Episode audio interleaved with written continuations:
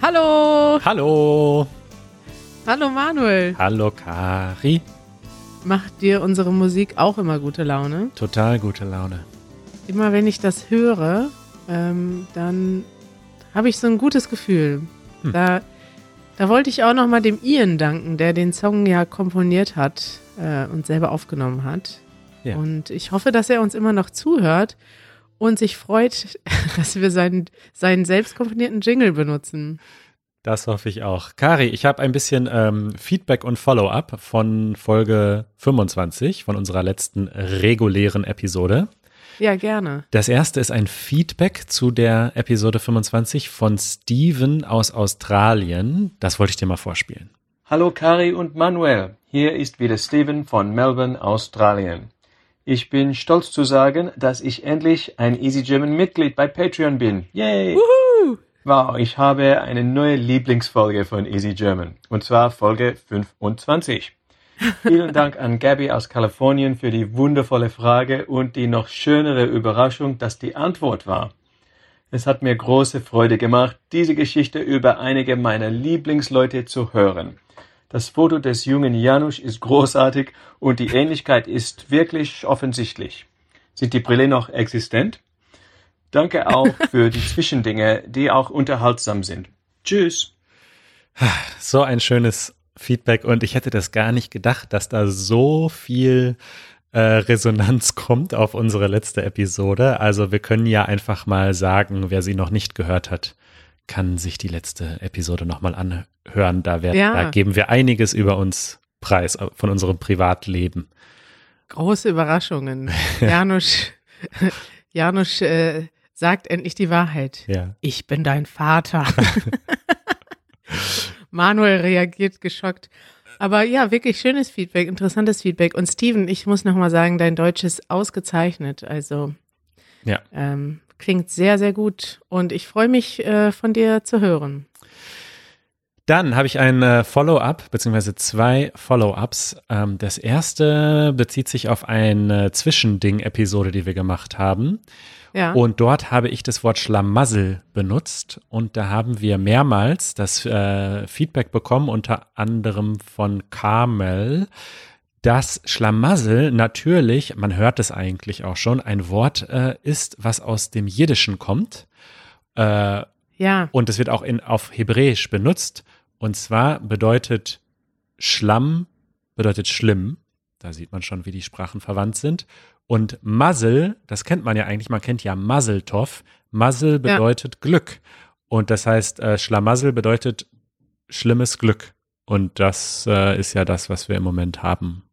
So, im Großen und Ganzen. Ja, und ich habe das auch schon ähm, damals gedacht und war mir aber nicht hundertprozentig sicher, deswegen habe ich das nicht direkt äh, gesagt. Aber ja, beides ist, klingt natürlich bekannt und Muzzle sagt man übrigens auch im Deutschen noch. Also ich weiß nicht, heutzutage vielleicht nicht mehr so Stimmt. ganz stark Muzzle haben. Man kann sagen, ich hab, da habe ich aber Muzzle gehabt, wenn ja. irgendwas passiert ist, aber man hat noch Glück im Unglück. Stimmt, ja. sehr gut. Und dann äh, haben wir noch ein Follow-up äh, bekommen per Audio. Wir haben ja in der letzten Episode auch über den Begriff Heimat ein bisschen gesprochen. Und da ja. habe ich ein, finde ich, ein sehr interessantes ähm, Audio-Follow-up zu dem Thema. Hallo Kari, hallo Manuel. Ich bin in Südafrika geboren und aufgewachsen, aber es fühlt sich nicht wie meine Heimat an. Dann habe ich sieben Jahre in England gelebt, gearbeitet und studiert. Aber das war auch nicht meine Heimat. Jetzt wohne ich seit 2016 in der Schweiz und es fühlt sich für mich eigentlich wie mein Heimatland an. Verstehe ich dieses Konzept von Heimat nicht so gut? Viele Grüße und einen schönen Tag noch. Also, das war Dian, ursprünglich aus Südafrika und lebt mittlerweile in der Schweiz. Und das, er hat das, finde ich, nochmal gut klar gemacht, dass Heimat nicht unbedingt der Ort sein muss, wo man geboren oder groß geworden ist, sondern dass das eine Gefühlssache ist. Also er sagt, ich komme zwar ursprünglich aus Südafrika und habe in England gelebt, aber für mich ist meine Heimat die Schweiz. Und das fand ich nochmal sehr, sehr gut ja, schön von dir zu hören, äh, Dion. Wir haben ja auch schon Kontakt per E-Mail gehabt. Und ich finde es ganz interessant, dass sein äh, Deutsch einen kleinen äh, schweizerdeutschen Touch hat. das stimmt, das ist mir auch aufgefallen. Sehr schön. das finde ich ganz nett. Schön von dir zu hören. Danke für den Beitrag. Thema der Woche. Jetzt geht's schon los, Marc. Ne? Jetzt geht's schon los. Ich bin immer total überrascht von den schnellen, ähm, von den neuen Kategorien, weil das spielst du ja einfach ab und plötzlich bin ich in, einer, in einem anderen Level. ja, da sieht man, wer der Aufnahmeleiter ist hier. Ja, ich, ich, ich gehe einfach mit dem Flow. Ich bin einfach dabei. Also, dann zum Thema der Woche. Unser Thema der Woche heute ist ähm, etwas, was wir auch schon länger machen wollten, beziehungsweise was auch schon angefragt wurde von unseren Zuhörerinnen und Zuhörern. Es geht heute um Medien in Deutschland. Ganz grob. Wir steigen mal einfach ein und wollen einen kleinen Überblick geben über unsere Medienlandschaft. Hm, das ist ein guter Begriff.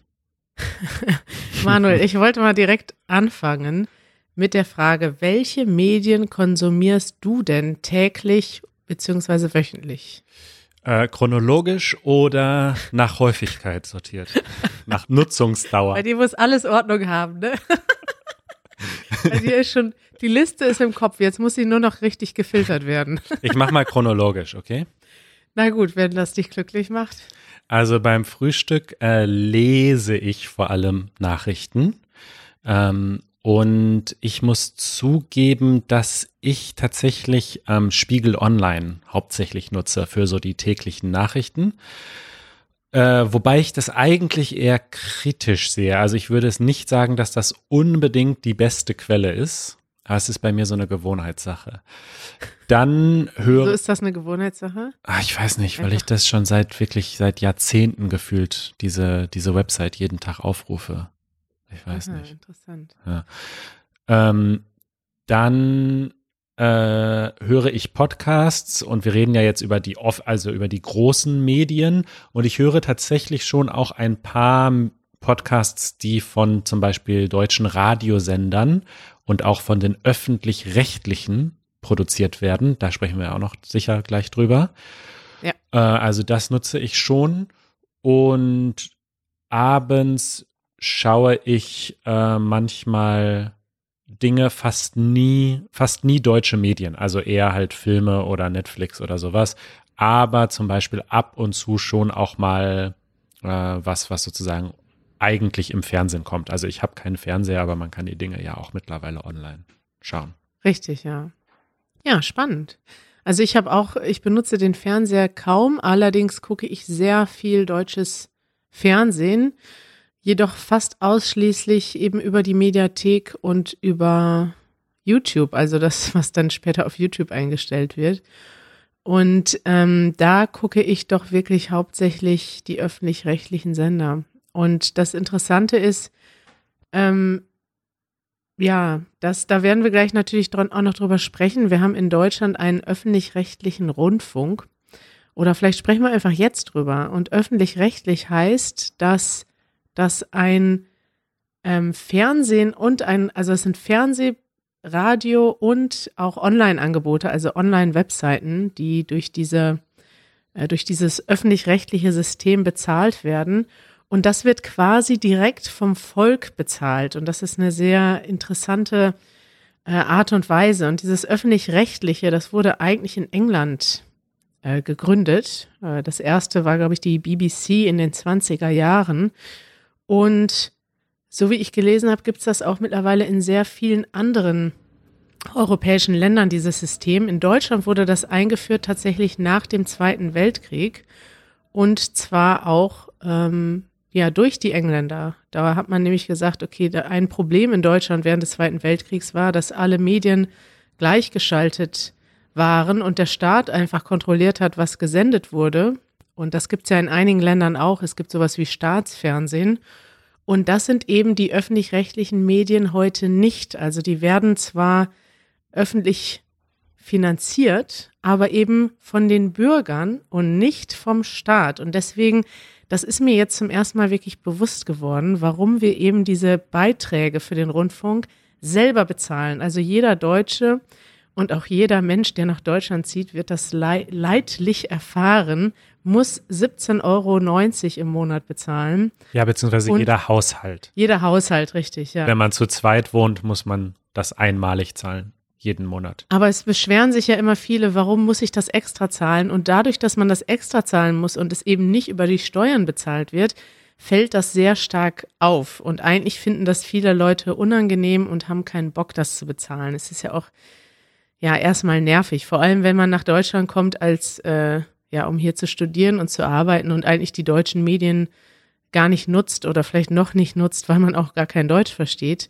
und man muss das trotzdem bezahlen, ist das natürlich Ja. nervig. Aber kurz dazu, also äh, davon wird ja unter anderem auch die Deutsche Welle zum Beispiel finanziert, die ähm, auch spezifisch Medien macht für Menschen, die Deutsch lernen.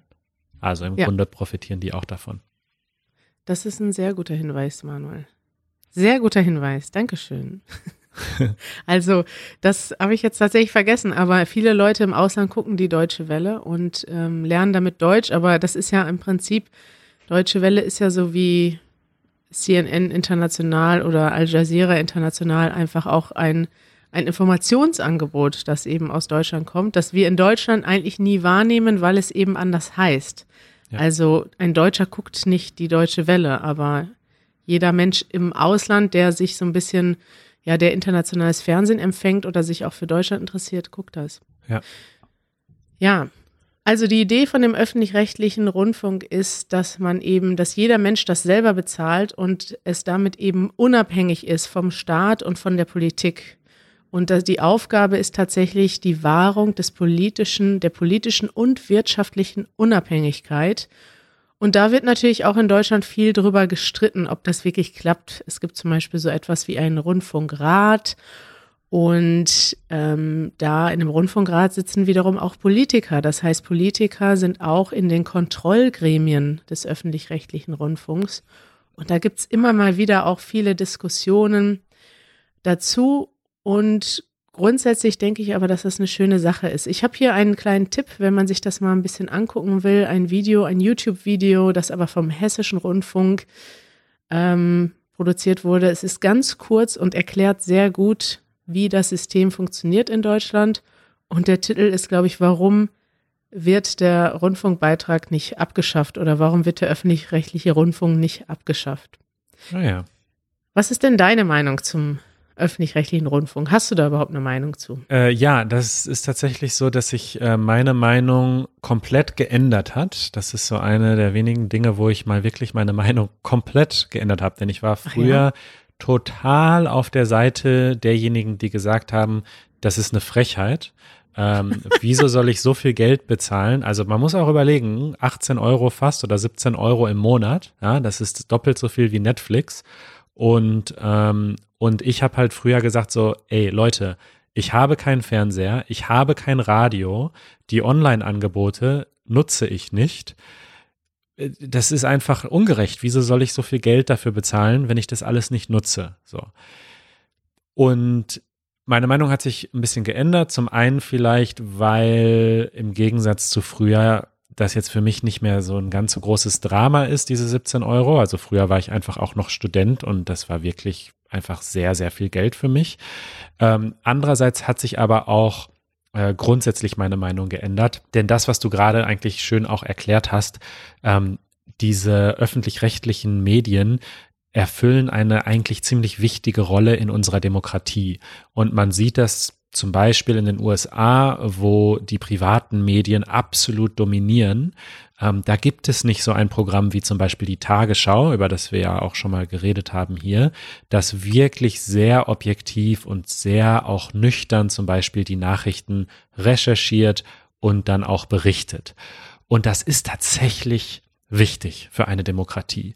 Und die öffentlich-rechtlichen Medien, hast du ja auch äh, schön erklärt, sind tatsächlich unabhängig. Sie machen auch Satire, sie machen sich auch lustig über den, über die Bundesregierung und so weiter. Sie sind unabhängig, unabhängig von der Regierung, aber auch weitestgehend unabhängig von ähm, von der Wirtschaft und von Sponsoren. Und das ist wichtig und das ist gut, dass wir das haben.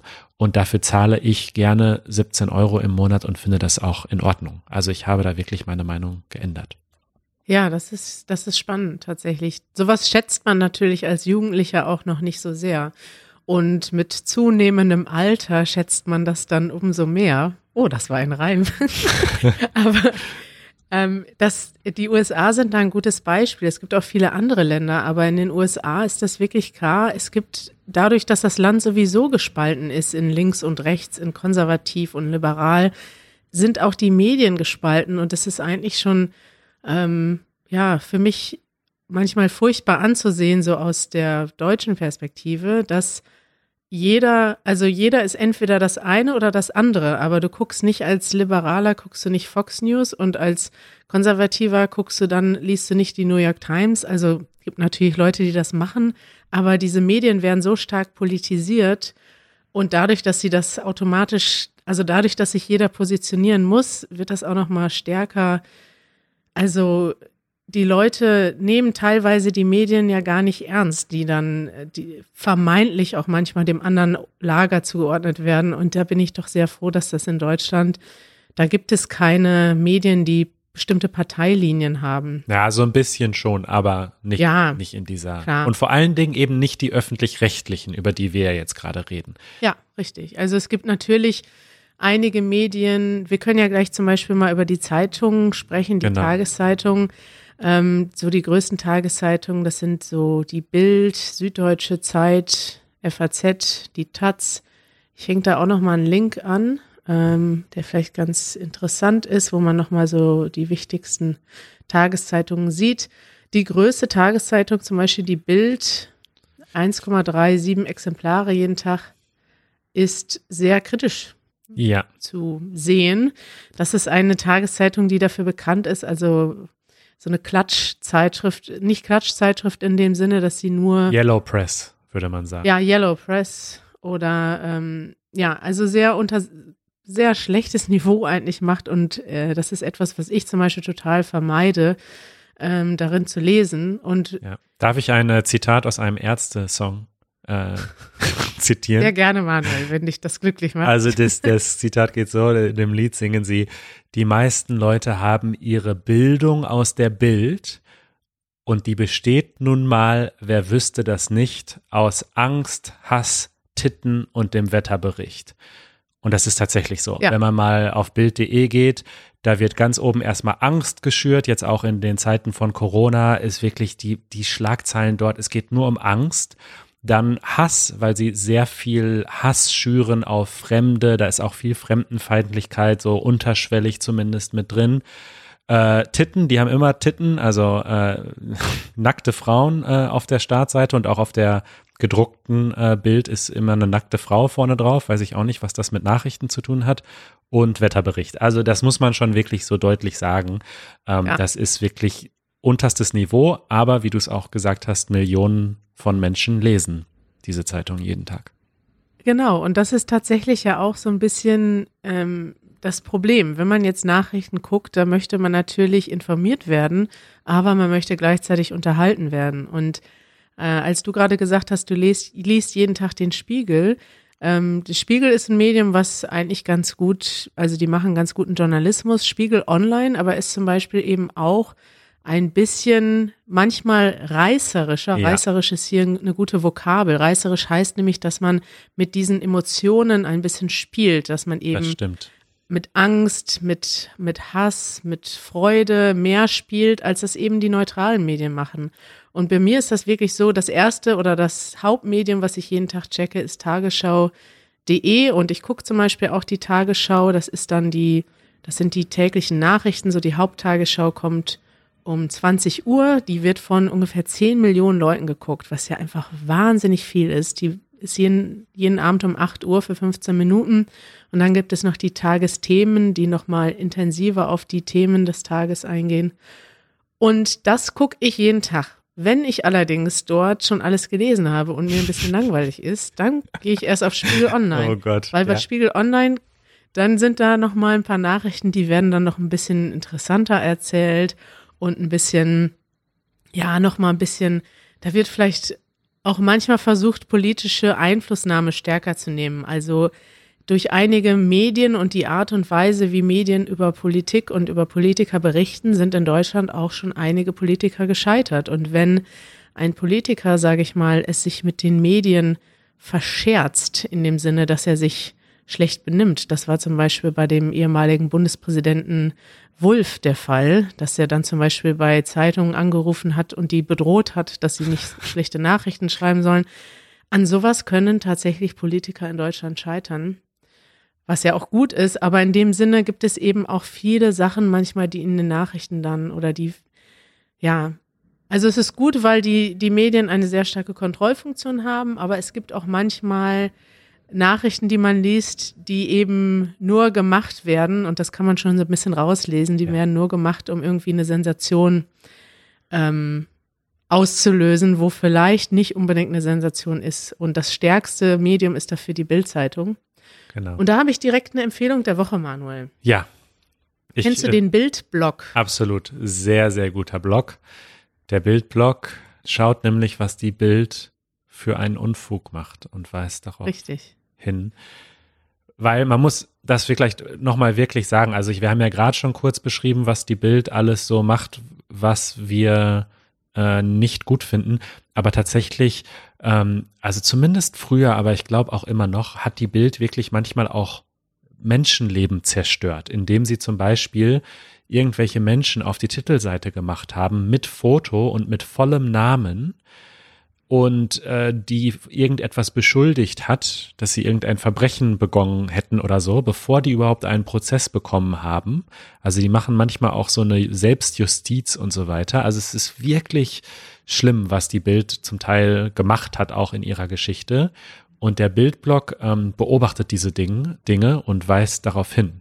Ne? Würdest du das so beschreiben? Richtig, ja, genau so ist das. Und das ist etwas, was ich diese Woche als Empfehlung der Woche mit rausgeben möchte, weil dadurch kann man natürlich, wenn man den Bildblock liest, kann man ein bisschen sehen, was es tatsächlich wie in Deutschland negativ berichtet wird, aber dort wird eben diese Negativberichterstattung auch aufgedeckt und richtiggestellt. Aber ansonsten die Medien, die ich persönlich empfehlen würde zum Lesen, das sind dann eher Tagesschau, Spiegel Online hat vor allem auch eine englische Sektion, was ganz interessant ist, weil da kann man manchmal dann deutsche Artikel danach auch nochmal auf Englisch lesen, was vielleicht fürs Deutschlernen cool ist. Und ansonsten würde ich dann noch die Süddeutsche und die Zeit empfehlen. Genau, die Zeit ist eine Wochenzeitung, die kommt einmal pro Woche, ist super dick. Ich habe sie früher geliebt, äh, weil sie wirklich nicht nur die Nachrichten schreibt, was ist passiert, sondern sie erklären es wirklich auch. Und sie haben lange, tolle Reportagen. Aber ähm, das ist natürlich schon so ein gehobenes Niveau sprachlich und man muss Zeit mitbringen. Also ich hatte die eine Zeit lang. Ähm, ja, ja, heißt es auch. genau, man, für die Zeit muss man Zeit mitbringen. Ich hatte sie tatsächlich eine ganze Zeit lang auch ähm, abonniert und irgendwann stapelten sich diese Zeitungen und ich habe es nicht mehr geschafft, sie zu lesen. Das ist ein bisschen schade, aber wenn man die Zeit hat für die Zeit, dann sollte man sie lesen. Ich gut, das Zitat. Die Zeit ist super dick. ja. Ja. Dann haben wir hier noch stehen äh, Zeitschriften. Ja. Und das ist ganz interessant. Das habe ich in meinem Studium gelernt, mal vor vielen Jahren. Ich glaube, Deutschland ist äh, das Land mit den meisten Zeitschriften, zumindest auf die Bevölkerung gerechnet, vielleicht sogar insgesamt. Also in Deutschland gibt es unfassbar viele Zeitschriften. Also wirklich ja. jedes noch so kleine Hobby, was man sich irgendwie vorstellen kann, hat seine eigene Zeitschrift in Deutschland. Und es gibt auch, wenn man an Bahnhöfen oder Flughäfen oder einfach im Zeitschriftenladen, wir haben ja richtige Läden nur für Zeitschriften, schaut, es ist, die haben wirklich ganze Wände voll mit Zeitschriften und es wird wirklich über alles geschrieben. Ja, ich kann da mal einfach in der Liste der Zeitschriften da lese ich einfach mal ein paar Titel vor, damit man sich so vorstellen kann, worum es da geht. Also es gibt einige Kategorien, die sehr stark immer wieder kommen. Meine Familie und ich, Fernsehwoche, die aktuelle, Freundin, Sportbild, das ist dann die Sportedition der Bildzeitung, ja. Familienheim und Garten, Freizeitspaß. Autor, Motor und Sport. Das Deutsche Ärzteblatt. Mein schönes Land. Ja. TV für mich. Computerbild. Und so weiter und so fort. Ja. Manuel, weißt du denn, was die beiden auflagenstärksten Zeitschriften sind in Deutschland? Also die Zeitschriften, die am meisten gedruckt werden. Wahrscheinlich irgendeine Frauenzeitschrift. Brigitte oder sowas? Das denkst du. Nee. Äh, Nee. Playboy. Playboy gibt es übrigens nicht mehr gedruckt in Amerika, habe ich gelesen. Aber in Deutschland schon noch. Guck mal, wo Playboy ist. Playboy ist auf Rang, ah nee, in Russland auf Rang 12. in Deutschland auf Rang 60. 60. Ach nee, das ist in den USA. Ach, ich bin hier ganz abge. In Deutschland ist es nicht unter den Top. Ah, okay. Ja, Ähm, so. na, dann ist die Top-Zeitschrift der Spiegel natürlich. Auch nicht. So, ich muss nochmal zurück zum Thema. So, die Top-Zeitschrift in Deutschland ist die ADAC Ach ja, der ADAC. Es wird oft vergessen, aber es gibt ja Clubs und Vereine, die haben ihre eigenen Zeitschriften und die werden einfach für alle Mitglieder gedruckt. Genau. Und der ADAC ist der deutsche Automobil, Club. äh, Aut Automobilclub, Oh. ja. Und das ist für jede, da kann man quasi, da hat man so eine Art Autoversicherung. Da ist man Mitglied und dann hel- helfen die einem zum Beispiel, wenn man eine Panne hat und die schicken allen Mitgliedern, gewollt und ungewollt, jeden Monat eine Zeitschrift. Und deswegen sind sie die Auflagenstärkste. 13 Millionen Euro. Äh, 13 Millionen Menschen kriegen das jeden Monat. Gott. Ich habe die früher auch immer bekommen und dann weggeschmissen, ja. Das zweite ist übrigens die Apothekenumschau. Ah ja, das ist so eine Zeitschrift, die liegt in der Apotheke, die kann man sich einfach kostenlos mitnehmen. Ja. Ja, das gilt. Die beiden gelten, finde ich nicht, weil die, die eine ist kostenlos und die andere kriegt man, ob man will oder nicht. Äh, was ist denn die dritte? Ja gut, die sind alle eigentlich, die nächsten Zeitungen sind alle von, ähm, von solchen Vereinen. Bleib gesund, Aha. Bleib gesund 60, noch nie gehört, ne? TV 14, das ist jetzt mal eine auf dem freien Markt, eine Fernsehprogrammzeitschrift. Die kostet auch nur ein Euro, deswegen, oder noch weniger, 50 Cent. Sehr populär. Diese ganzen Zeitschriften und Zeitungen, das sollten wir vielleicht auch noch mal sagen, das ist ja in den meisten Ländern so, die finanzieren sich vor allem über Werbung. Und deswegen sind die zum Teil sehr günstig oder sogar kostenlos, weil die einfach Geld verdienen, je höher die Auflage ist, weil dann sie mehr Geld verlangen können für die Werbung, die da drin ist. Richtig. Ja. Der Spiegel ist übrigens auf Platz 31. Ich glaube, das ist das auflagenstärkste Politikmagazin. Naja, da geht's halt um Politik, Hm. ne? Das interessiert halt keinen. Da ist der Diabetes-Ratgeber schon auf Platz 17 und Wohnglück auf Platz 16. Krass, krass, krass, krass. Wohnen und Gesundheit und Fernsehprogramm, das sind die Top-Themen der Deutschen. Ja. Und Autofahren natürlich. Ja, ähm, dann äh, haben wir noch Radio. Radio gibt's auch noch. Äh, dazu muss man sagen, Radio wird eigentlich nur noch im Auto gehört und in der Küche, habe ich das Gefühl, wenn überhaupt. Aber man merkt doch, dass die deutschen Radiosender mittlerweile, gerade die öffentlich-rechtlichen, ähm, umschwenken auf Podcasts und das auch ganz gut machen. Wir haben ja zum Beispiel das Coronavirus-Update mit Christian Drosten ähm, empfohlen und das ist ja von einem öffentlich-rechtlichen Radiosender produziert und ist wirklich durch Ja. die Decke gegangen. Also alle hören diesen Podcast. Also man merkt, äh, das Radio schafft eventuell den Sprung in die neue Zeit. Ja, aber auch viele Zeitungen und Zeitschriften haben mittlerweile eigene Podcasts, wie zum Beispiel ähm, die Süddeutsche Zeitung ähm, hat viele interessante Podcasts, die wir auch, glaube ich, schon mal empfohlen haben. Die höre ich schon regelmäßig. Es gibt schon einige, die jetzt ähm, vermehrt auf Podcasts setzen, tatsächlich. Und hörst du noch manchmal äh, richtig Radio? Nee, so klassisch Radio nicht. Aber ich glaube auch nicht, dass das so total abnimmt. Ich glaube, dass es viele Leute gibt, die in Berufen arbeiten, wo Radio hören. Das läuft so im Hintergrund. Also genau, ja. Also wenn du irgendwo an Rezeptionen arbeitest, Busfahrer, in, weiß nicht, in bestimmten Einrichtungen, ich glaube, das ist gar nicht so wenig. Jeder, der im Auto viel hin und her fährt, da hörst du Radio einfach, weil es da ein aktuelles Programm gibt und man ist da nicht so ganz alleine, weil dann hast du jetzt nicht nur einen Podcast oder eine Musik, die du eben asynchron abspielen kannst, sondern du hast das Gefühl, du bist jetzt irgendwo dabei. Mhm. Stimmt. Ja. Ja. Ja. ja. So ist das, ne? Ja, das ist die deutsche Medienlandschaft. Wir haben die Fern das Fernsehen vergessen, Manuel.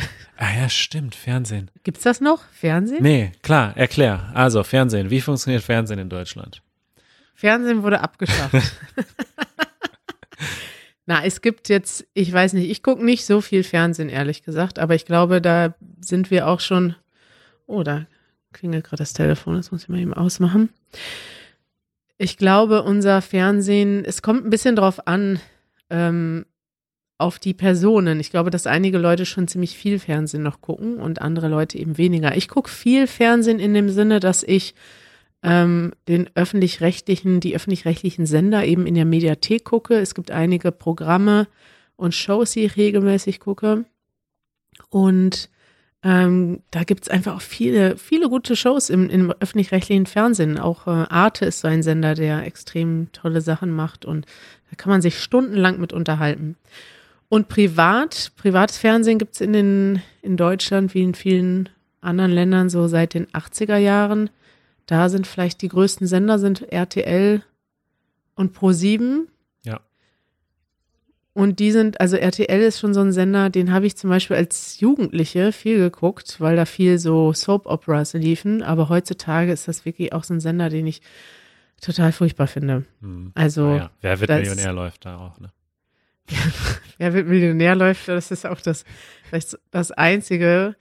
Naja, da läuft schon viel Schrott, muss man sagen, ne? Also so Formate, die, wo es darauf ankommt, doch Leute bloßzustellen oder irgendwie peinliche Geschichten, so, so Reality-TV, Frauentausch. Das Dschungelcamp. Dschungel, Dschungelcamp ist ja allseits beliebt und das ist ja noch Echt? etwas, wo man irgendwie mit gutem Gewissen auch nicht wirklich, also es ist aber kultig in Deutschland tatsächlich. Oh, das wusste ich nicht. Äh, Und viele Leute gucken das ohne schlechte Gewissen, weil das sind ja Prominente in Anführungszeichen, die sich selber da rein in die Bedrohung bringen. Aber bei vielen Reality-Shows ist es doch so, dass du echt Leute, also relativ arme Leute hast, die irgendwie damit auch dafür wahrscheinlich kaum Geld bekommen, dass sie eben im Fernsehen ja peinliche Seiten zeigen und irgendwie, weiß nicht, sowas wie Bauer sucht Frau. Bauer sucht Frau, Frauentausch, äh, was gibt's da noch? Bachelor, äh, äh, Big Brother, Ja, ja, gut, ja. ich weiß nicht. Es gibt Leute, die, also ich bin immer wieder überrascht, wenn äh, Leute, die, ähm, ja, mit denen ich sonst über Politik diskutiere, wenn die dann sich outen als Leute, die irgendwie Big Brother oder das Dschungelcamp abfeiern.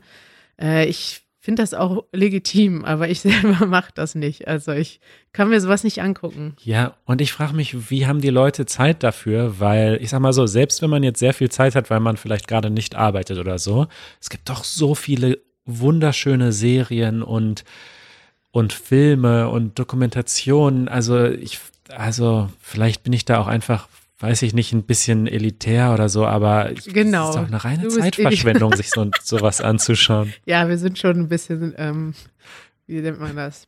Also, ich sag mal, es ist auch nicht so, dass sich jeder den ganzen Tag mit Politik und ernsten Themen auseinandersetzen will. Ne? Ich glaube, das machen wir beide schon gerne und vielleicht ein paar Leute, aber manche Leute wollen auch einfach abschalten und dann guckt man sich halt mal Schrott an und trinkt ein Bier dazu. Warum nicht?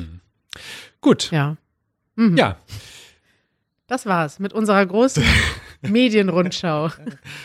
also wenn noch Fragen sind, ähm, dann einfach googeln, würde ich sagen. Genau. Das ist alles, was wir zu dem Thema zu sagen haben. Das wäre toll, Manuel. Wenn noch Fragen sind, dann bitte googeln. Wir, wir beantworten die grundsätzlich nicht. Ausdruck der Woche. ähm, Ah.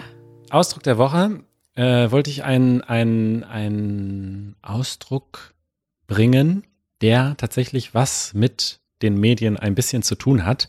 Und zwar sagt man in Deutschland, wenn jemand sehr stark lügt oder sehr viel lügt, wie zum Beispiel Donald Trump, dann könnte man sagen, der lügt, der, der amerikanische Präsident lügt ja wie gedruckt.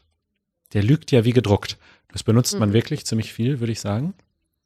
Und interessanterweise kommt diese Redewendung tatsächlich, ich habe es exklusiv für dich recherchiert, Kari, äh, von dem Buchdruck. Denn als der Buchdruck ähm, noch neu war, da waren die Leute nicht daran gewohnt, gewöhnt, äh, Informationen aus Büchern zu bekommen.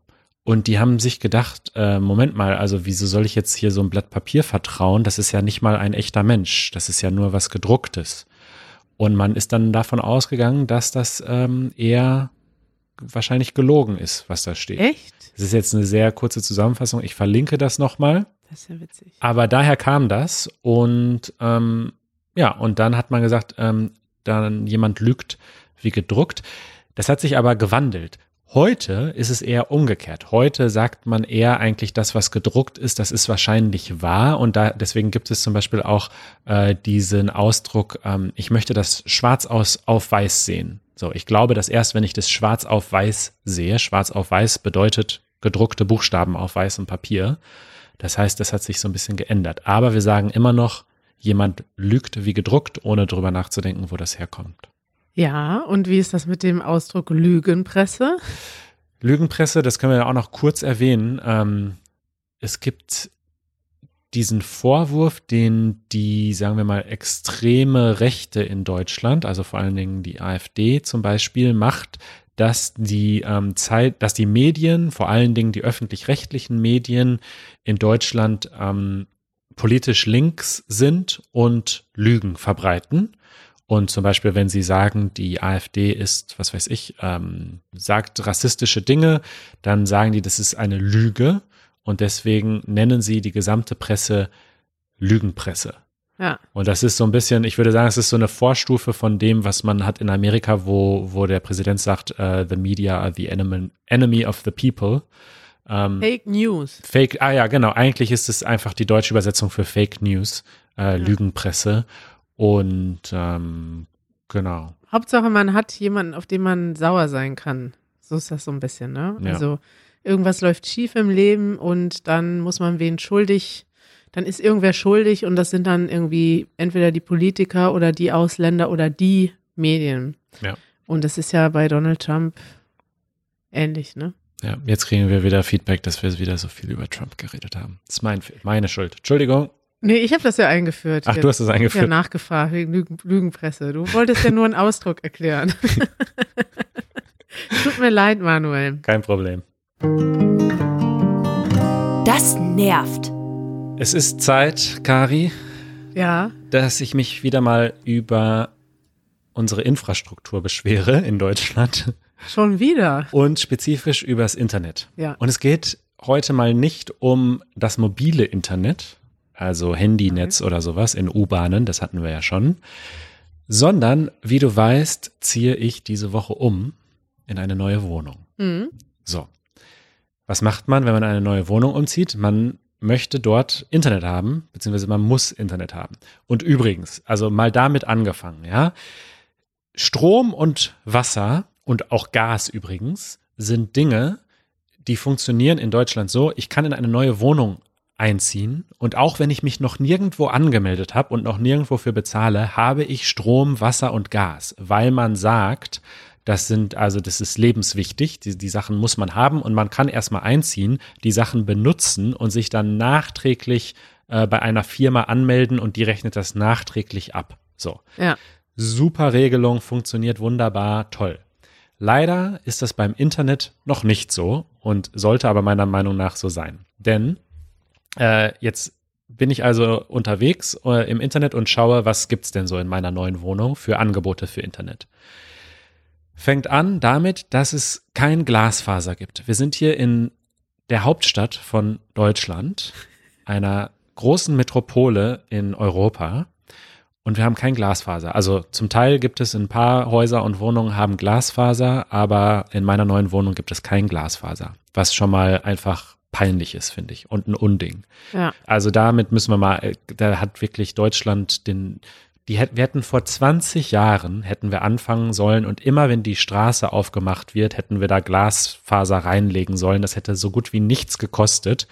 Äh, haben wir aber nicht gemacht und jetzt haben wir das Problem und haben die Infrastruktur nicht und haben nur diese blöden Ka äh, Kupferkabel überall rumliegen. Okay, Nächste Option, Kabel. Äh, Internet über Kabel ist auch relativ schnell und recht zuverlässig. Okay, bestelle ich mir einen Kabelvertrag. Leider kein Kabel in meinem neuen Haus. Gut, äh, bleibt noch eine Option, DSL. Klassisches DSL über Kupferkabel. Mittlerweile gibt's da alle möglichen irgendwie extra Techniken, Vectoring und was nicht alles. Das heißt, ich kriege jetzt immerhin 100 Mbit im Download und 40 Mbit im Upload. Ist okay. Ja, das reicht doch wohl, Manuel. Das reicht mir persönlich nicht, aber okay, ist, ist okay. Kann ich noch gerade so mit leben und äh, habe die Auswahl zwischen drei Anbietern so ungefähr. Auch toll, wie viel, äh, wie viel Auswahl es hier gibt in unserer freien Marktwirtschaft. Toll. Habe mich also für eine Firma entschieden und wohlgemerkt, ich habe mich um all das gekümmert schon über zwei Wochen, bevor ich umziehe. Also mit richtig viel Vorlauf drum gekümmert. Nur zwei Wochen. Das ist doch nicht viel Vorlauf. In Deutschland braucht sowas drei Monate, Manuel. Ja, ja, das ist jetzt nämlich die, das jetzt kommen wir nämlich zu dem, was mich nervt.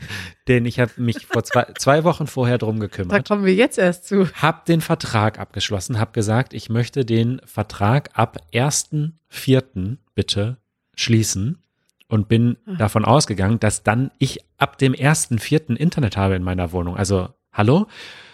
Stellt sich heraus, es muss erst ein Techniker vorbeikommen, was auch völliger Unsinn ist in meiner, äh, aus meiner Sicht, denn meine, die Vormieter, die jetzt im Moment in der Wohnung wohnen, die haben auch Internet über DSL.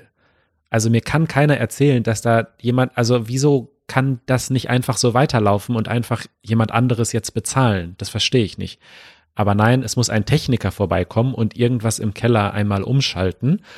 Und der nächste verfügbare Techniker ist erst am 17.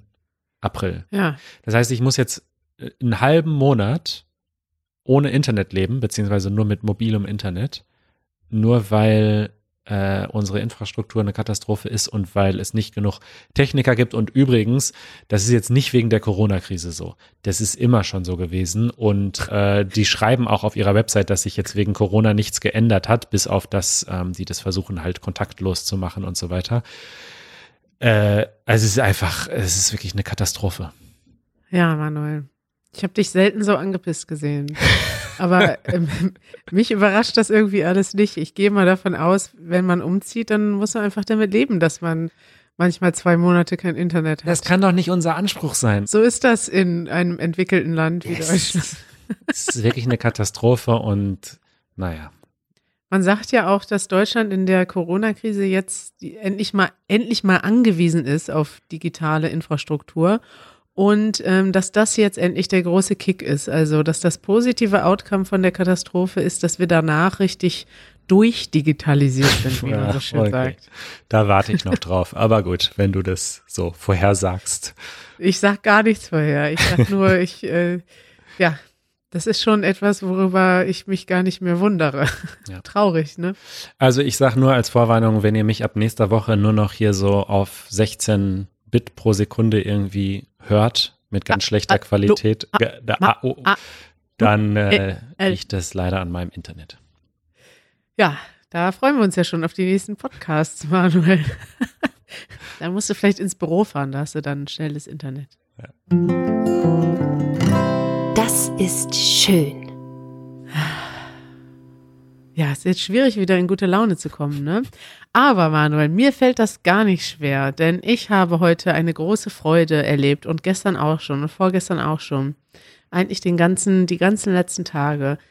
Die Welt ist in, im Schock mit dem ganzen Coronavirus und bei vielen Leuten ist die, ja, sind die gesundheitlichen Folgen noch nicht angekommen, aber schon wirtschaftliche Folgen ganz stark eingetreten, dass viele Leuten ähm, ja, auch viele in meinem Umfeld haben keine Aufträge mehr, haben keinen Job mehr, müssen jetzt irgendwie gucken, dass sie staatliche Hilfen beantragen.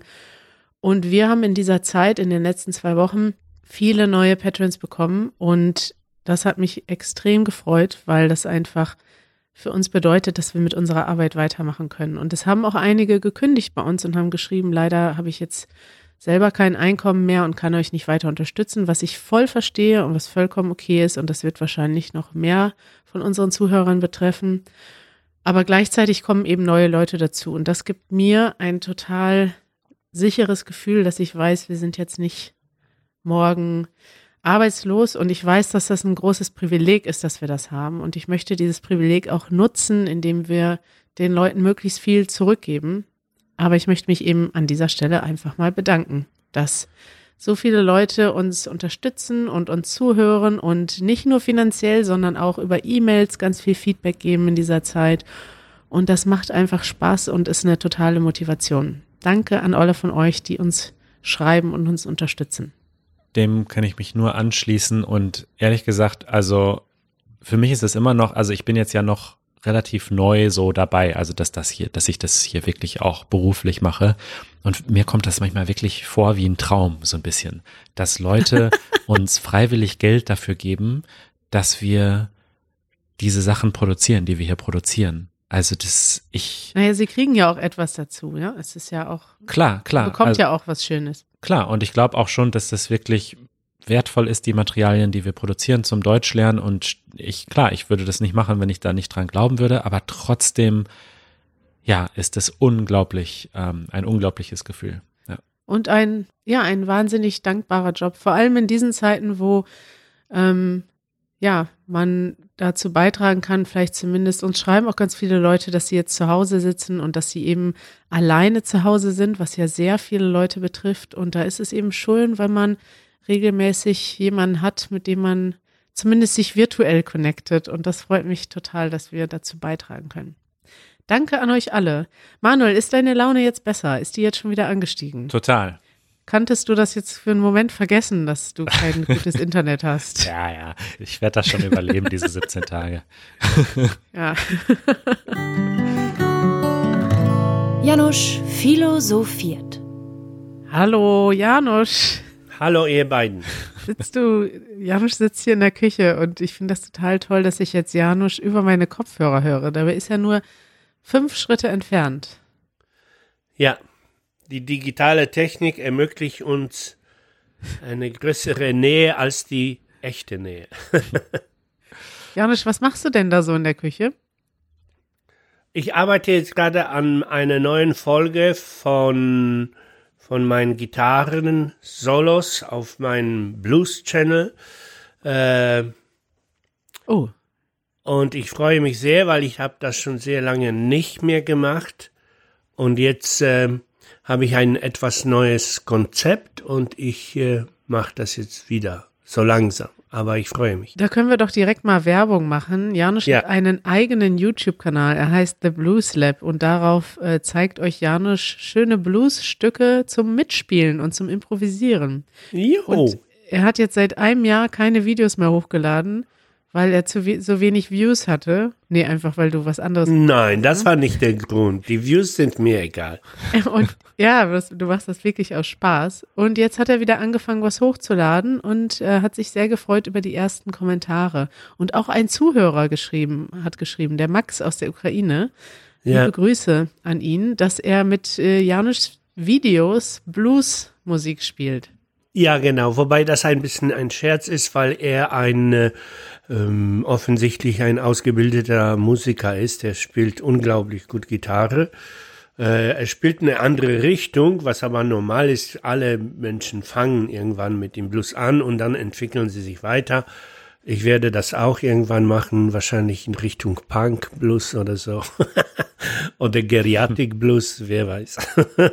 Janusz, hast du uns wieder eine philosophische Frage mitgebracht? Ja, ich möchte mit euch eine Sache überlegen zusammen und es ist eine sehr grundsätzliche Sache. Damit fängt auch die Philosophie an sozusagen. Also der erste Mensch sagt uns unsere Tradition, es ist äh, nicht ganz so wahr, ja, aber unsere Tradition sagt uns der erste Mensch, der fängt an nachzudenken, woraus ist eigentlich diese Welt um mich herum aufgebaut? Woraus besteht sie? Aus welchem Material? Und der, dieser Punkt ist so wichtig, weil er zum ersten Mal nicht die Götter quasi als der Grund äh, in die Überlegung heranzieht. Er sagt nicht, naja, die Welt entsteht, weil Zeus oder ein anderer Gott das so äh, erschaffen hat, sondern er versucht, er begrenzt sich auf die empirische und rationale Erfahrung von ihm selber. Er denkt, naja, diese Welt, ich sehe zum Beispiel, dass Wasser absolut wichtig ist für alles. Also meinte er, die, die, diese Grundelement aus der Welt entsteht, entstanden ist und besteht und aufgebaut wird, ist Wasser. Und dann kommen sehr schnell, dass äh, sehr schnell sein, ja, ähnliche Denker von die, in dieser Zeit, das war so ungefähr 600 Jahre vor unserer Zeit, und die sagen, naja, aber da gibt es viel mehr Elemente. Es gibt zum Beispiel noch Feuer. Feuer ist wichtig und Erde ist wichtig. Ja. Und, und Luft Captain ist Planet. genau. Habt ihr auch sofort an die an an das Intro von Captain Planet gedacht? Nein. Feuer, Erde, Wasser, Ich kenne das wie immer nicht, aber Ich auch nicht. Oh. Das sind, das sind äh, Jugendliche und die haben so besonderes, besondere Fähigkeiten und jeder hat eine Fähigkeit des Elements. Einer kann was mit Feuer, einer kann was mit Wasser, einer kann was mit Luft und zusammen retten sie die Welt. Ah, das ist toll. Und haben Ja. Sie noch einen großen Hund dabei?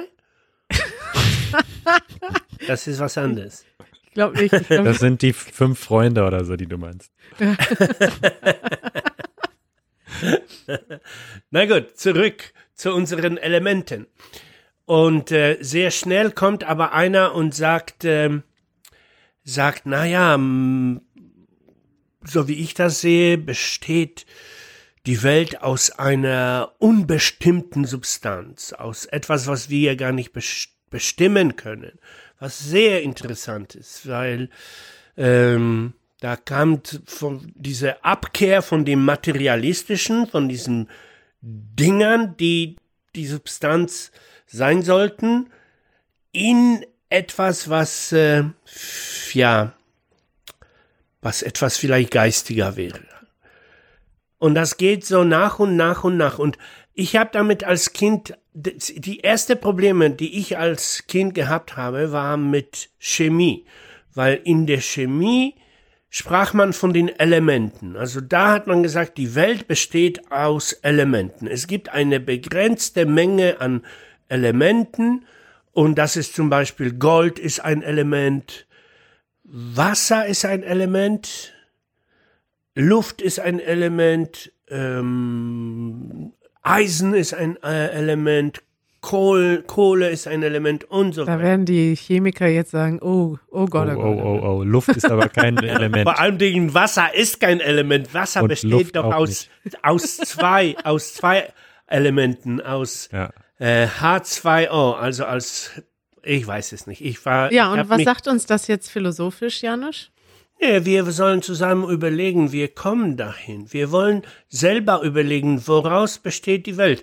Gary, was meinst du? Woraus besteht die Welt letztendlich? Äh, woher soll ich denn das wissen? Hab, Also so funktioniert das Philosophieren nicht, Kari. Du kannst als Philosoph nicht sagen, woher soll ich das denn wissen? Ist doch nicht meine Aufgabe. Also,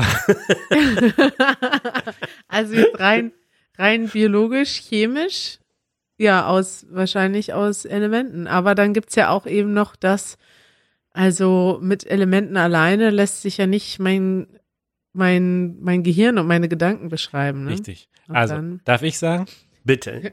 Manuel möchte die, das Rätsel lösen. Also für mich äh, besteht die Welt aus Energie.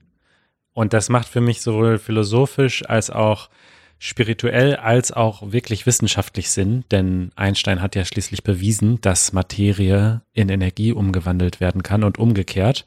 Und äh, für mich ist einfach, also für mich besteht die Welt aus Energie. Und das ist natürlich so sehr so ein, auch so, weiß ich nicht, so ein esoterischer Gedanke, ja, Energy. wow. Aber für mich ist, macht das wirklich Sinn. Okay, aber es ist schon so ein, so ein, du weißt das nicht, du, du glaubst das oder du beschließt sogar, das zu glauben. Du sagst, ja, für mich ist das die Energie, aber was ist denn Energie? Was ist Energie? Das weiß doch keiner, das weiß, wissen tatsächlich auch die, die, die Physiker nicht so richtig. Also ist das etwas, was du anfassen kannst oder was du, äh, bestimmen kannst, äh, kannst du sagen, was die Energie ist an sich, aber, Ja. warte, äh, lass uns nicht so schnell denken, ja, lass uns etwas langsamer denken, lass uns zurück äh, zu dem, zu dem Gedanken, ähm, okay, ähm, die Ele also die Elemente bestehen aus Atomen, ja, und werden quasi von den von der Menge der Elektronen im Atom bestimmt. Also je nachdem, wie viele Elektronen der Atom äh, hat, äh, wirkt er auf eine spezielle Weise und damit ist er ein Element. Ja, ich würde mich lachen, wenn es alles falsch ist, was ich erzähle. Ja, ich wollte gerade sagen, ich fühle mich völlig überfordert mit dieser Frage, weil ich weiß nicht mal, ob Janusz Quatsch redet oder nicht und meine Vermutung, dass er Quatsch redet, ist Nee. relativ hoch. Ich Nee, war nee, eine stimmt schon. totale Niete in Naturwissenschaften und auch. Und deshalb sind wir Philosophen. Aber warte, ich will diese Frage ganz einfach formulieren. Ähm, stell dir vor, du wärst so, ähm, so naiv, ja, dass du sofort empirisch erfahren wolltest, woraus die Welt entsteht und du würdest ein Stück Materie in die Hand nehmen und du würdest versuchen, es weiter und weiter zu teilen, ja, weil du würdest ja dieses äh, elementare Teilchen finden können, diesen Ziegelstein, aus dem alles andere aufgebaut ist. Äh, und du würdest das Ding teilen und teilen und teilen und teilen. Und die Frage ist, gibt es ein Ende von dem Teil? Natürlich nicht. Das hat uns ja die Suche nach dem Atom bereits gelernt. Atom bedeutet ja das kleinste Teilchen. Und am Ende haben sie festgestellt, ah, ist gar nicht das kleinste Teilchen. Und das wird ja immer so weitergehen. Deswegen sage ich ja Energie, weil klein, also es wird immer noch kleiner gehen. Ja, denke ich auch. Denke ich auch. Und jetzt nur noch ganz kurz. Ähm, das in der, in der Philosophie ähm, gibt es ein Wort, was diesen Stoff, aus dem die Welt besteht, auf eine spezielle Weise benennt. Ich mag das Wort nicht von dem Klang her, her, aber es ist so. Und dieses Wort heißt Substanz. Ja? Und jetzt ist die Frage, gibt es, ist die Welt aus einer Substanz aufgebaut? Oder aus mehreren Substanzen? Zum Beispiel, äh, ist, ähm, sind unsere Gedanken und unsere abstrakten Vorstellungen materiell oder geistig? Besteht die Welt aus der Materie und dem Geist oder nur aus dem Geist oder nur aus der Materie? Und das ist jetzt die Hausaufgabe, die ich euch aufgeben will. bringt, bringt mir die Lösung. Sehr gut. Sehr Sehr, schön. Ja, ihr könnt ja eure Antwort äh, in die Kommentare posten unter den Show Notes. Bitte. Also die Antwort A, Antwortmöglichkeit A ist, die Welt besteht nur aus Materie. Antwortmöglichkeit B, nur aus Geist, nur aus, äh, ja, wie würde man sagen, aus äh, Gedanken. Gedanken, vielleicht, Gedanken, Geist, etwas nicht, etwas nicht materiellen, ja. etwas nicht materiellen. Oder Antwort C, äh, äh, beides. Oder Antwort D, ihr habt einen anderen Vorschlag. Oh, das ist gut. Ich freue mich schon auf die ähm, Abgabe der Hausarbeiten. Dann Ja. besprechen wir nächste Woche die Resultate. Prima. Sehr gut. Ja, zurzeit lernen sehr viele Menschen im Internet und die kriegen tatsächlich jede Menge Hausaufgaben und so läuft das in unserem So Zeit. läuft das. Also ist auch bei uns nicht anders. Sehr gut. Okay, Vielen Dank. ihr Lieben. Vielen Dank. War wirklich wieder eine Freude dabei zu sein. Tschüss. Ciao. Ciao. Empfehlungen der Woche. So, du hast deine Empfehlung schon genannt. Bildblog.de. Ja, habe ich. Meine Empfehlung hat auch was, äh, ist auch passend zum Thema ähm, Medien und ist eine Empfehlung, die uns schon vor einiger Zeit unsere Hörerin Maria aus den USA geschrieben hat und die ich so wirklich weitergeben möchte. Und zwar gibt es vom ZDF, das ist das zweite deutsche Fernsehen, das ist auch ein öffentlich-rechtlicher Fernsehsender, Und die machen schon seit sehr langer Zeit, schon seit ich ähm, auch ein Kind war, äh, eine Sendung, die nennt sich Logo. Und Logo, das sind Nachrichten für Kinder. Spezifisch gemacht. Und die sind echt gut. Also ich habe es jetzt auch schon lange nicht mehr geschaut, aber sie sind wirklich gut, weil sie eben richtig echte Nachrichten sind. Was passiert jetzt gerade in der Welt äh, für Kinder, aber eben gleichzeitig schon auch ähm, smart. Also sie verkaufen die Kinder jetzt nicht für blöd, so, sondern sie sagen schon, was Sache ist, aber halt ein bisschen einfacher formuliert und sie setzen nicht so extrem viel Vorwissen voraus. Also wenn man die Tagesschau schaut, muss man einfach unheimlich viel Vorwissen oft schon haben und das ist bei Logo nicht so. Und das empfehle ich hier äh, nicht nur für alle Hörerinnen und Hörer, die Kinder haben, sondern es ist natürlich auch super gut für Deutschlerner. Ja. Also Maria hat geschrieben, äh, alle, die vielleicht A2 oder B1 schon haben, ich denke, alle, die diesen Podcast hören, für die ist das super, äh, weil da die Nachrichten eben in, in et etwas einfacherer, etwas einfacherer Sprache ähm, erzählt werden. Ja, super Tipp. Kann ich auch nur empfehlen. Super. Eure Fragen. So, letzte Episode haben wir ja äh, ganz viele Fragen beantwortet. Heute machen wir wieder eine oder zwei. Und wollen wir mal anfangen mit einer Frage von Yoko aus Japan. Ja, sehr gerne, Manuel. Ich bin bereit. Die fand ich ganz interessant, weil sie äh, sehr relevant ist jetzt im Moment. Äh, und zwar geht es um das Thema Zahlen, also B-Zahlen. Und mhm. zwar, wir haben auch schon mal gesprochen darüber in, äh, in unserem Podcast, dass in Deutschland viele Leute mit Bargeld zahlen. Und ähm, Yoko hat geschrieben, dass er oder sie äh, das äh, vermisst aus Japan nur mit der Karte oder dem Handy zu bezahlen und fragt, was denken wir dazu äh, über das Zahlsystem in Deutschland. Und ich habe das nochmal mit reingenommen, weil ich gerade echt merke, dass das jetzt ganz relevant ist, dass ganz viele Supermärkte ähm, jetzt tatsächlich so Schilder haben, bitte wenn möglich mit Karte bezahlen, ja. weil man verhin weil man vermeiden möchte, immer so viel Bargeld jetzt in der Hand zu haben, wegen der Corona-Krise. Ja, was ganz interessant ist. Ja. ja. Ich glaube, dass das auch Deutschland jetzt verändern wird, weil Deutschland ist ja ein Land, was sehr viel Bar zahlt, also immer noch ähm, fast die Hälfte aller Zahlungen werden bar getätigt und besonders beim Einkaufen viel. Und ich glaube, dass sich das jetzt so ein bisschen ändert. Also früher gab es dann eher noch Kassen in den Supermärkten, da stand dann ein Hinweis, EC-Gerät kaputt oder Kartengerät kaputt, ja. bitte nur Barzahlung. Und ja, jetzt ist das plötzlich umgekehrt. Da steht dann bitte nur noch Kartenzahlung und es hat ja eigentlich jeder eine Karte. Also ja, ja kommt drauf an. Meine Eltern zum Beispiel, die zahlen tatsächlich nur bar und die benutzen die Kartenzahlung gar nicht und die mögen auch kein Online-Banking. Also für die ist das so etwas, was ihnen Sicherheit gibt. Aber ich glaube, die neuen Generationen oder auch wir sind jetzt auch nicht mehr die Jüngsten, ne, Manuel?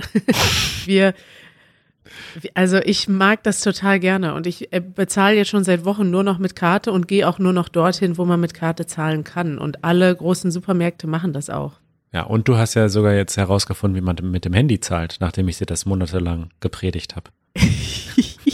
habe ich und tatsächlich bezahle ich sogar nur noch mit dem Handy, Manuel. Ich weiß gar nicht, ist jetzt bestimmt jetzt schon mindestens pff, sechs Wochen her oder so, dass ich zum letzten Mal mit einer normalen Karte bezahlt habe. Ich bezahle ja. nur noch mit dem Handy. Aber naja, meine Zahlungs, meine Zahlung ist auch gerade sehr eingeschränkt. Ich gehe eigentlich nur noch zum Supermarkt und das war's.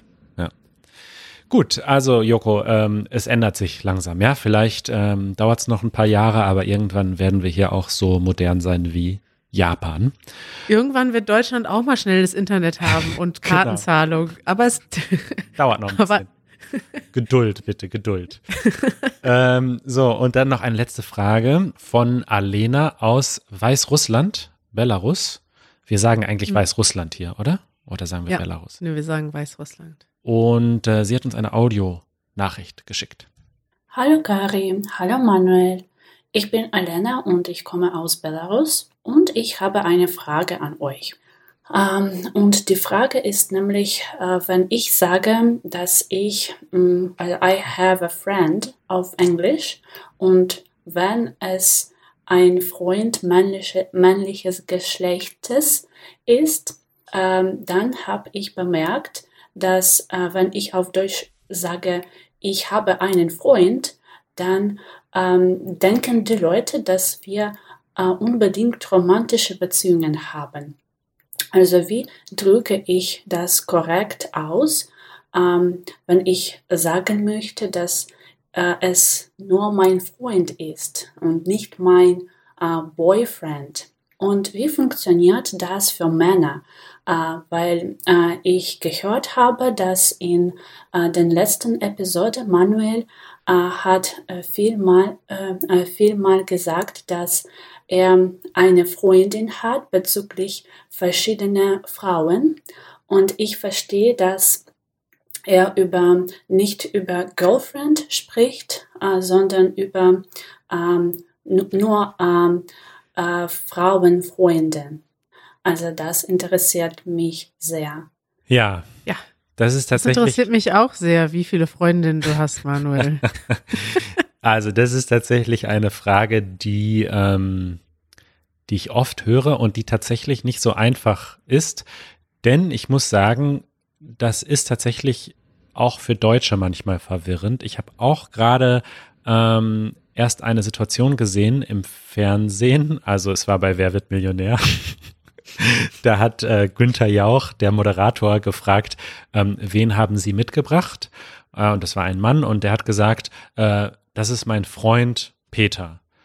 Und er meinte tatsächlich auch, das ist ein Freund von mir, einer von vielen. Und äh, wenn, er, wenn man aber sagt, das ist mein Freund Peter, dann könnte es auch bedeuten, my boyfriend. Also ich habe auch kurz überlegt, ah, ist das sein Freund oder ist das ein Freund von ihm?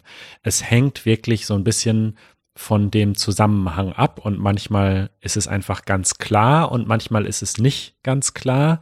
Wenn man es deutlich machen will, ähm, kann man das sehr klar machen, indem man halt, statt dass man sagt, das ist mein Freund, sagt man, das ist ein Freund von mir. Oder das ist Peter, ein Freund von mir. Oder ein guter Freund von mir. Äh, oder sogar mein guter Freund Peter, das ist mein guter Freund Peter, dann ist klar, es ist nicht mein Freund. Ähm, so würde ich das sagen. Und umgekehrt, wenn man das ganz klar machen will, dass das wirklich der Freund, also dass man wirklich zusammen ist in einer Beziehung, dann könnte man zum Beispiel sagen, das ist mein Partner oder meine Partnerin. Ähm, aber wenn man sagt, ja, mein Freund, dann kommt es auf die Situation an. Oder? Wie würdest du das sagen? Das hast du sehr gut erklärt, Manuel. Du kannst auch noch sagen, meine Lebensabschnittsgefährtin. das stimmt, das ist so ein richtig deutsches Wort. Das ist so geil, meine Lebensabschnittsgefährtin. Also da sagt man quasi, das ist meine Partnerin. Aber es gibt ja dieses Wort Lebensgefährtin. Das bedeutet, man möchte das gesamte Leben zusammen verbringen. Man ist nicht verheiratet, aber man verbringt das Leben zusammen. Aber Lebensabschnittgefährtin, da klingt schon mit drin, dass man sich wahrscheinlich irgendwann wieder trennt. ja, das ist ein richtig schrecklicher Begriff. Aber das wird auch selten benutzt. Lebensgefährtin, Lebensabschnittsgefährtin. Lebensgefährtin hat man früher, glaube ich, häufiger gesagt. Aber heute würde ich auch sagen, äh, Partnerin. Also das ja. würde man eher sagen für Menschen, die schon länger zusammen sind, also nicht jetzt gerade frisch ähm, zusammen sind und aber nicht verheiratet sind. Das ist tatsächlich, die Sprache ist tatsächlich ein, ja, interessant, was das bedeutet, weil das war tatsächlich für mich zum Beispiel diese ganze Institution der Ehe, diese Idee der Ehe, ist etwas, was ich gar nicht so toll finde oder gar nicht so besonders finde. Und ich glaube auch gar nicht, dass das, weiß nicht, ich habe immer mhm. von der Idee her fand ich das gar nicht so gut. Aber also einer von den zwei Gründen, warum wir geheiratet haben, also zumindest aus meiner Sicht, war, dass ich auch irgendwann nach vielen Jahren fühlt sich das einfach komisch an zu sagen, das ist mein Freund oder meine Freundin, ja. sondern dann bist du halt einfach Mann und Frau und das ist irgendwie, ich fand das einfach doof, dass man dem der Beziehung nicht den gleichen Stellenwert geben kann, wie andere langjährige Beziehungen haben, einfach der Sprache wegen und deswegen, ja. das war der eine von zwei Gründen. oder Mann und Mann oder Frau und Frau. Richtig, genau, ja, weil man das ist irgendwie, dieses Wort hat irgendwie eine tiefere Bedeutung. Das heißt, dass jemand an deiner Seite steht. Und ich finde das, ja, schön. Ja, und dann gibt es auch keine Verwechslungsgefahr mehr. Wenn man sagt, das ist mein Mann oder das ist meine Frau, dann ist klar, was gemeint ist. Ja, genau. Ja. Ja, Alena, ich hoffe, das hat geholfen und äh, ja, das ist manchmal halt ein bisschen schwierig im Deutschen, aber ist auch nicht schlimm. Es kann ja auch ganz lustig sein, wenn, wenn das dann so, wenn man nicht genau weiß, was gemeint ist. Ja, Muss man, muss man mit. Humor nehmen. es sind immer so viele lustige Situationen, wenn man dann einfach irgendwas sagt und dann ist plötzlich die, der Freund, der nur ein Freund ist, ist plötzlich der Freund und Ja, manchmal wird ja auch aus einem Freund der Freund oder aus einer Ja. Freundin die Freundin. wenn man es einfach oft genug sagt. Kann man sich herbeiwünschen. Ähm, ja, Kari, schöne Ja. Episode. Ich danke dir. Ich danke dir auch, Manuel, für dieses nette Gespräch am Nachmittag. Und wir hören uns nicht nächste Woche, sondern schon zwischendurch zum Zwischending. Wir hören uns. Bis bald. Bis dann. Ciao. Tschüss.